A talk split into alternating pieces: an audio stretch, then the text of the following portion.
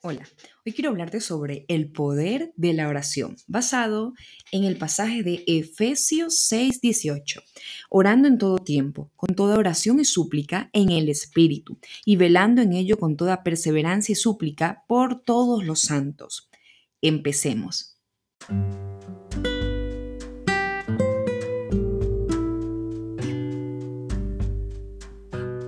El poder de la oración viene del omnipotente Dios, que escucha y contesta nuestras oraciones. Incluso uno de sus tantos nombres es el Shaddai, el Dios Todopoderoso. La oración nos pone en contacto verdaderamente con Dios, de quien esperamos poderosos resultados. Cualquiera que sea la respuesta a nuestras oraciones, el Dios a quien estamos orando, Jehová de los ejércitos, es la fuente del poder de nuestra oración. Él puede respondernos y lo hará, de acuerdo a su voluntad y en su perfecto tiempo.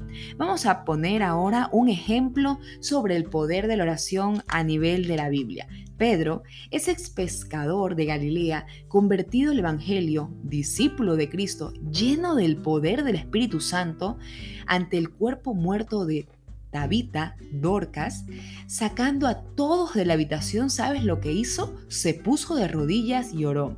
Y se volvió al cuerpo y dijo, Tabita, levántate. Y ella abrió los ojos y al ver a Pedro se incorporó. Así lo narra Hechos 9:40. Pedro oró. No era su propio poder el que Pedro invocaba, sino el de Jesucristo.